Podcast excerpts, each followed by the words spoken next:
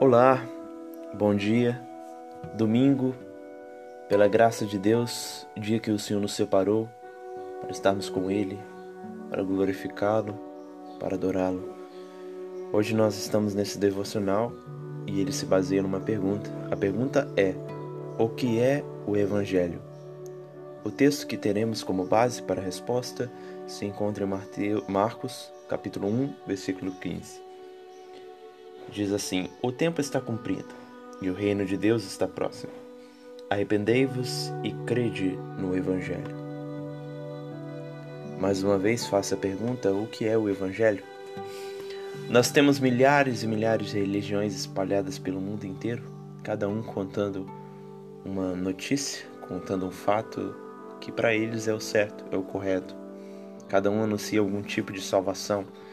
Uma salvação do intelecto, salvação do corpo, salvação espiritual, outros progressão espiritual, bem-estar nessa vida, enfim.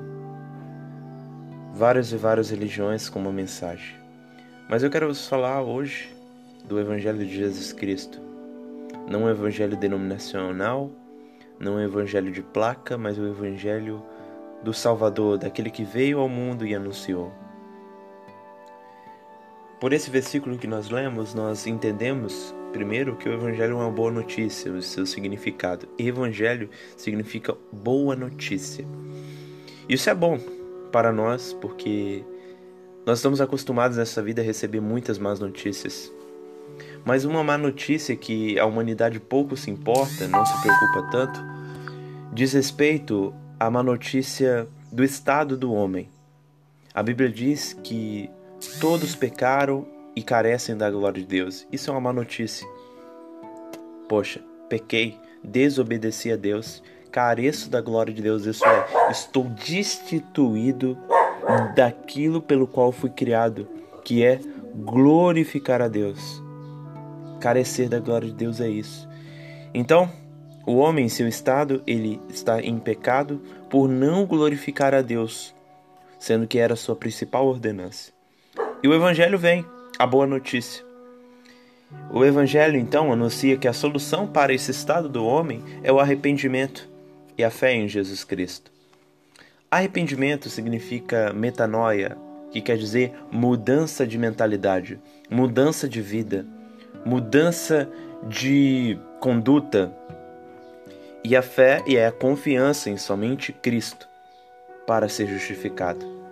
Quando falo justificado, quero dizer que o Evangelho anuncia que o único meio de um homem se tornar inocente diante de Deus é crendo em Jesus Cristo. Por isso, Jesus anuncia mudança de vida. Observe que o Evangelho não diz respeito a uma mudança de pensamento. Não é somente um, uma mudança intelectual, mas é uma mudança comportamental, uma mudança espiritual. Quando nós se arrependemos, nós abandonamos os nossos pecados e cremos somente em Cristo para a nossa salvação. O Evangelho anuncia isso. O Evangelho confronta o homem por causa dos seus pecados. Por que o Evangelho de Cristo é verdadeiro? Porque ele em nenhum momento exalta o homem. Ele em nenhum momento diz que o homem pelas suas obras é salvo. Ele em nenhum momento diz que o homem é obrigado obrigado a cumprir tudo isso para ser salvo. Pelo contrário, ele confronta o mérito humano. Ele não deixa nenhum crédito para o homem. O crédito de dizer o seguinte: ah, eu sou salvo porque eu fiz isso, isso e isso. Não, o Evangelho de Jesus Cristo não anuncia isso. O Evangelho de Jesus Cristo anuncia a seguinte questão: você é pecador, você merece o inferno. Crendo em Cristo, somente nele você é salvo. E não pelos seus méritos, mas pelo mérito dele.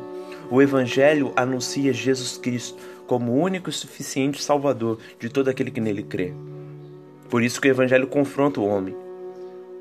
Quando você ouvir aí fora alguém dizer: Você é bom, você é bom,